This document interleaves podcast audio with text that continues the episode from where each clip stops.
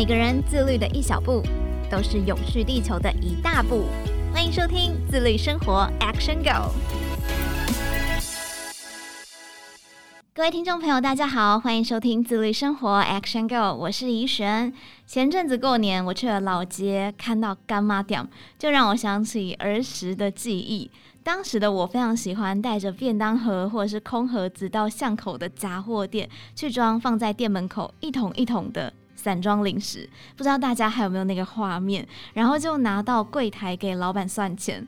说到这里，真的超级超级怀念的。不过最近这几年呢、啊，开始流行一种新模式，他们也有点像是杂货店，有些物品是散装着卖，有些食物是没有包装直接贩售的，他们就是无包装商店。今天节目就特别邀请到了无包装商店邻居 Zero Living 的创办人夫妻档苏冠宇跟王棋慧，他们两位在创立无包装商店之前，曾经到澳洲打工度假过。这一次来到我们的节目，就是要分享在澳洲的勇士观察，还有无包装商店的创立跟收获。欢迎冠宇跟齐慧。嗨，各位听众朋友，大家好，我是冠宇。大家好，我是齐慧。我知道两位从大学时期就对环境的议题感兴趣，那是什么时候开始在生活上你们也执行了勇士跟零废弃？其实我们真正减塑的过程，应该是算是两年前。我感觉应该是比较彻底。棋慧说了，两年前就是你们到澳洲打工度假的那一段时期嘛？对，因为在那边，然后就是生活方式也完全改变，跟周遭的环境啊，像是在那边很常要自己下厨，跟到商店去采购，在那边就是有发现像这样子的商店，所以我们就觉得，嗯，是一个很好的转变的机会。当时是什么样的原因让你们想要去澳洲打工度假呢？其实应该不是两年前吧，应该是六七年前的时间过很快。当时为什么会想要去澳洲？主要是因为想要接触不一样的文化，体验不一样的生活。我自己本身的话是很喜欢潜水，很喜欢水上的活动啦，就是大自然类的。去之前，我们就有去菲律宾先去学潜水。去澳洲之后，发现他们那边更有潜水的环境，所以我去那边之后就开始钻研潜水这方面的事情。后来接触到潜水一阵子之后，也觉得它跟环境保护的议题有很大的关联，所以后来我们又做了一些不一样思维跟转变。回到台湾之后，我们才决定要开这间店。所以冠宇跟齐慧在澳洲那个时候是做什么样的工作？我在那边算是当服务生。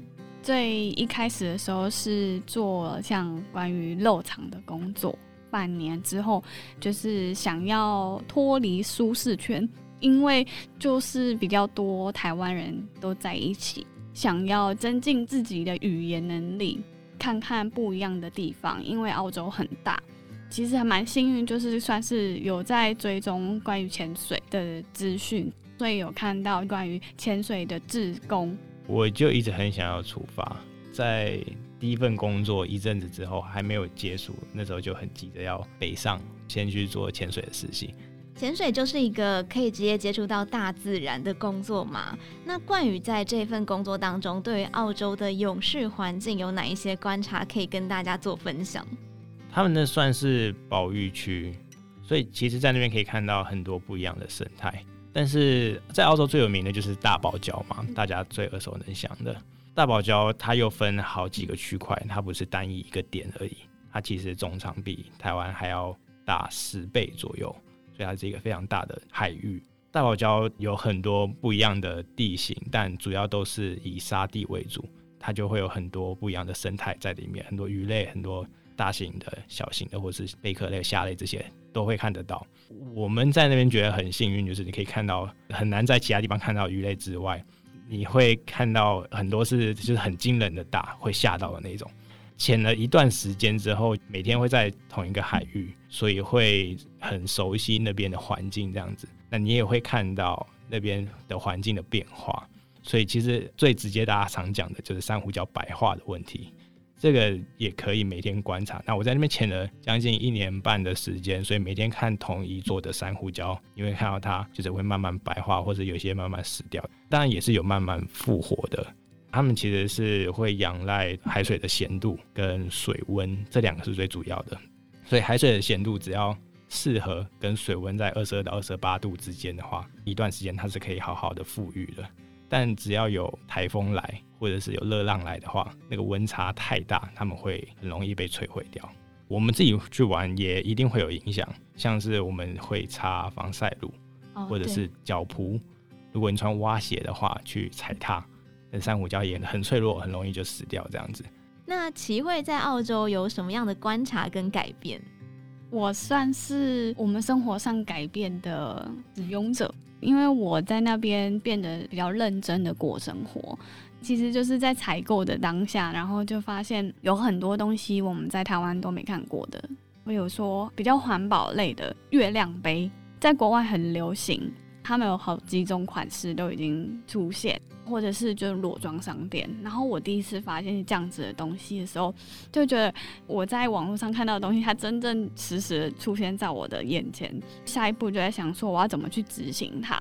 很印象深刻，就是我当时就对月亮杯很感兴趣，但是我又都看不懂英文，所以我就在那边蹲了很久，然后就一个字一个字开始它的介绍。回家之后先 Google，然后看一下 YouTube，看一下怎么使用方法，因为我觉得就是其实有一些东西，比如说像环保的商品，它其实不便宜，不便宜，我要怎么把它永续的使用下去，是蛮重要的。另外，像是裸装商店，发现的时候，我就即刻跟他说：“我们以后可以去那里买东西了。”其实我们在平常的时间，比如说像去市场买菜，可能就自备环保袋嘛。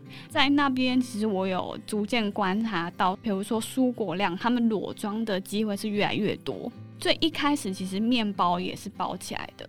但是我们要离开澳洲的时候，我还特地拍照，因为我发现它有做改变，就是它本来是用纸袋包装，但是后来它是把纸袋跟面包分开来，让你选择你想要裸装，你就直接买，或者是说，如果你真的还是有一点在意安全的卫生，那你就再去纸袋。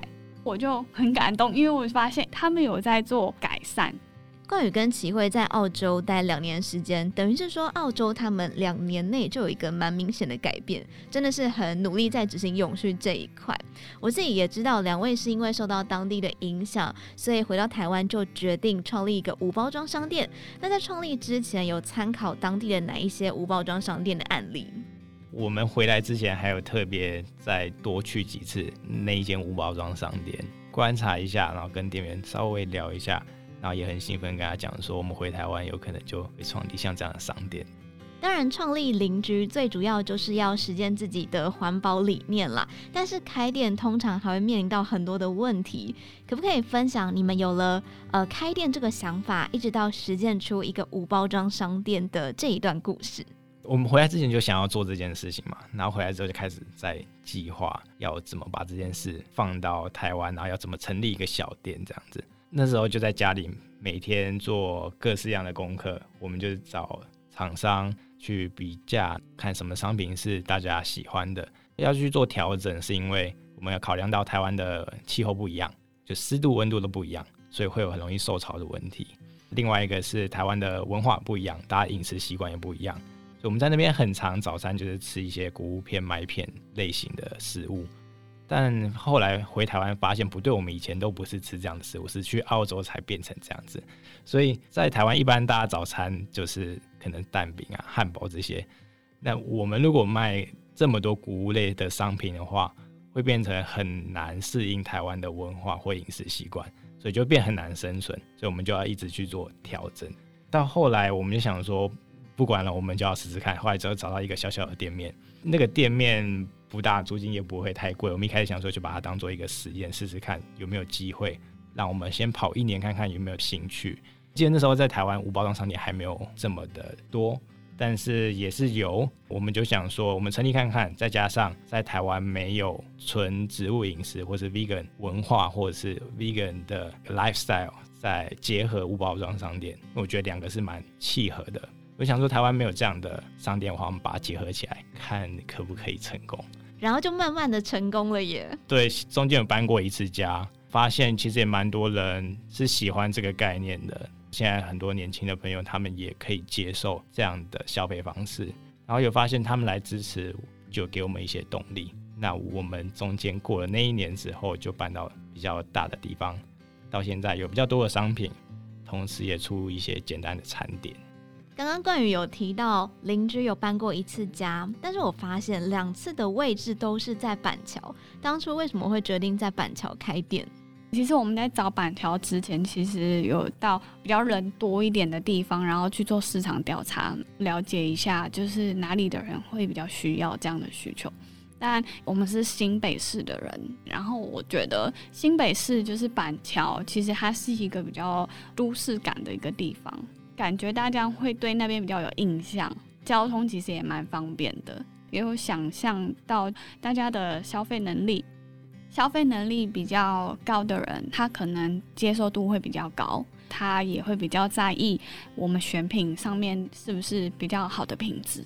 我自己也还蛮喜欢板桥的，另外我更喜欢你们的名字“邻居”，又刚好开在巷弄里面，感觉就很像是大家的邻居，很温暖。可不可以跟我们分享这个名称的由来？因为其实有人在想说，这间店想要赋予给大家怎么样的感觉。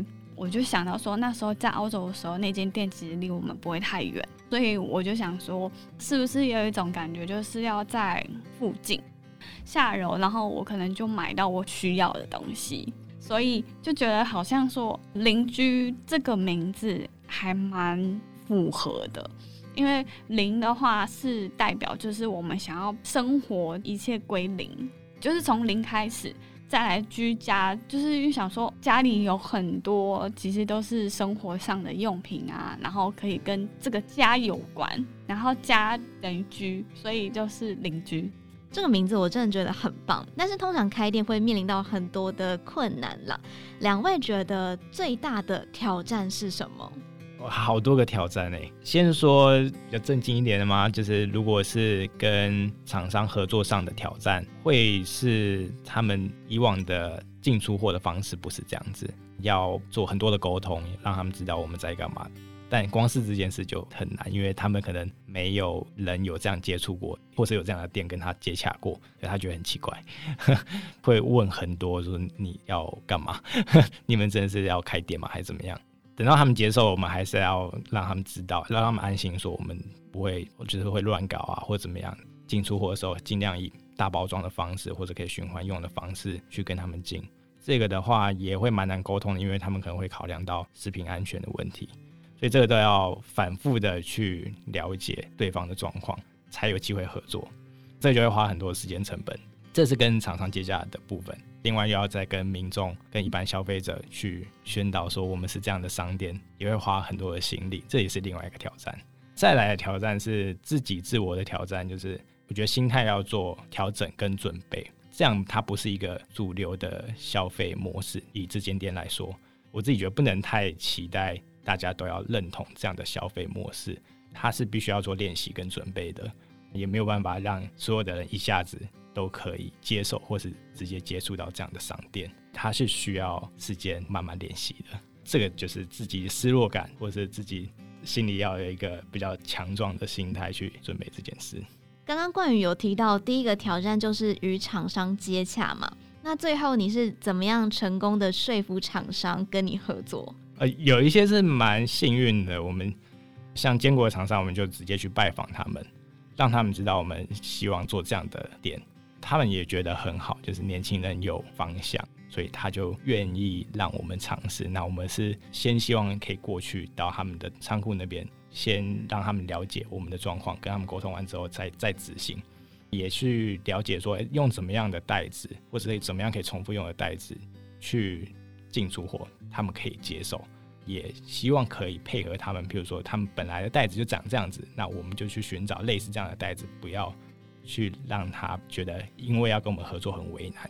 另外运气也蛮好的，就是像有一些厂商，他们本来就有环保的概念，同时也是年轻的创业家，所以他们也很乐意做这件事。他们也觉得回收罐子再重复使用可以接受，所以合作下来就觉得很舒服。能够遇到志同道合的厂商是蛮幸运的事情啦。那对于消费者的部分呢，是怎么样去传递你们自己的理念？消费者我觉得比较难的是，因为每一个消费者的状态都不太一样，你没有办法说一进来你就跟他讲很多的事情，除非是他也是很有兴趣想要了解。有一些朋友他可能是想要进来参观，或者是他只是单纯想要补补货的话，讲太多有时候会对他们会造成很多的压力，或者他们会觉得这间店就是一定要带一个袋子来我才可以买东西。久了就会让这间店会贴一个标签，或是让别人就是感受到会有压力，所以要视每个消费者不一样的状况去做调整。那我们的方法就是一开始让他们先去自己逛，自己轻松。如果需要的话，我们随时可以回答你的问题，去帮助你。如果想要深入了解我们背后的故事，或是我们怎么跟厂商合作，或者是厂商做了哪些努力，我们做了哪些努力，再来聊的话，我觉得都超棒。如果是我的话，旁边的人一直跟我说要带袋子，要带杯子，我也会觉得压力好大。我下一次就不要来好了。但是可能有些人真的是没有带环保袋或者是环保杯的习惯了，所以我就想要帮部分的民众问问题。如果我今天就是刚好经过这一间店，想要进去看看，但是当下什么容器都没有带哦，你们会提供什么样的协助，让我可以顺利的购物？我们是其实还是有提供那个牛皮纸袋。还有二手的容器，就是我们会跟大家收集使用过的一些玻璃容器。第三个选项的话，就是我们会准备统一规格的容器，但那个容器是需要租借的。我们会押一个押金，容器退还之后，这个押金会还给客人。我们不会跟大家收清洗跟租借的费用。这样等于就是帮助那些还没有环保意识的消费者开始他们的第一步。因为我们算是在旧市场巷内，蛮多妈妈们可能经过，他们可能好奇来看看，一开始都蛮怀疑说：“诶，我可以带塑胶袋吗？”其实我们都跟他们说：“可以，可以，只要你有重复使用，不要浪费，都还是可以买的。”但是无包装商店跟一般商店的贩售模式不太一样，你们在商品的选择上有做哪些考量？我们在挑选食品上的时候，会尽量选择比较友善的，像是小农的耕作，或者是香料的部分，也是找小农的自己研磨的香料，米啊跟大燕麦片，有去选一些有机的食品。我们自己的商品是会选择没有动物实验跟动物成分的商品，因为我们是希望对环境友善之外，也可以对动物友好，就是整个是一一个比较善念或者是比较。永续跟友好的概念全部植入在这个店家里面，等于他买东西就是在为地球做一份行李嘛。但是因为商品大部分都是没有包装起来的，尤其是我就有想到食品的部分很容易软掉，不容易保存。赏味期限的部分，你们是怎么样去做拿捏？那如果过期了，你们会怎么处理呢？像这件事情的话，我们在开店之前也很好笑。我们那时候在家里去做实验，跟尝试看看，如果这些食品放在这个容器里面，会不会受潮软掉的问题。比如说饼干那些东西放在那个盒子里面，过一两天就开它一次，我们就实验客人实际上会做的动作，然后会发生的事情，就在家里演练这样。对，在家里演练，对，一直开它，看它到底什么时候会软掉，让我知道我什么时候之前必须要把这些商品消耗掉。时间下来，有些东西确实是不能这样子做，我们就会把它放在比较小罐的罐子里面，密封性更好的罐子里面，所以客人可以拿到我们当时捕获它比较新鲜的食品。我们在仓库里面又是比较大包装、有密封好的商品，所以客人就比较不会拿到受潮或者是坏掉的食物。我们店家主要都是以谷物类为主，所以谷物类的效期都会比较长一点。所以我们目前还没有遇到太多食品坏掉的问题。如果真的有的话，我们会把它选择变成是即时或是团购的方式让大家做购买。所以像是豆腐啊、豆浆这类的东西，我们就不放在店里贩售。它就是每一两个礼拜大家会团购一次，拿到最新鲜的拿回家食用，就不放在店里当做常态商品。这个听起来真的还蛮有趣的，就是透过自己在家里做实验，去选择贩售的商品跟掌握它的保存期限，让我们就可以去买到比较新鲜美味的食物。那目前邻居是已经经营将近三年的时间了，两位观察从一开始到现在，消费者有什么样的转变？减塑的朋友们有越来越多，有这样的概念的人也越来越多，越来越年轻化。同时，对于蔬食概念的朋友，我觉得也变多了。还有在准备或是调整自己身体健康的朋友们，也开始出现在我们店里面。这几个东西都跟健康、永续还有环保都有直接的关联。我们可能会希望它不是一个只是减塑的商店。它在吃的、用的，或者是在生活上也都可以对环境比较友善一点，所以这些元素全部加在里面，然后也发现这样的朋友越来越多在出现。那有没有印象很深刻的消费者回馈？他们的生活分享？有一些的话，他一开始只是来看看、认识一下，这要怎么买，然后有哪一些东西。因为我们其实都会小碎念嘛，就是会跟他们说，下次可以带袋子啊。反正我们如果有遇到说一开始是不带袋子，直接进阶带环保盒，我们那天就会很兴奋，就觉得哦，这一天开店就成功了，就很值得了。或者是有一些也很特别，他们原本可能不是素食者，但回来跟我们讲说有哪一间素食好吃，我们有没有吃过，推荐给我们去吃这样子。刚刚听你们在分享的时候，觉得很像在讲朋友的事情，感觉都跟消费者打成一片了。那冠宇跟齐慧觉得邻居在你们人生当中扮演什么样的角色？这几年有什么收获？其实我觉得，如果今天没有邻居的话，可能也没有现在当下的我们。他着实的改变我们整个人生跟看事情的想法，就变成是老板的角度了。以前都是消费者，可能不会去观察说别人的装饰怎么装饰啊，餐点怎么设计啊，口味吃起来如何啊。其他间的无包装商店，他们是进了哪些商品，有好多就是息息相关。其实即使是休假，就还是其实都在工作中。所以开店给启慧不同的视角看待世界。那冠宇的部分呢？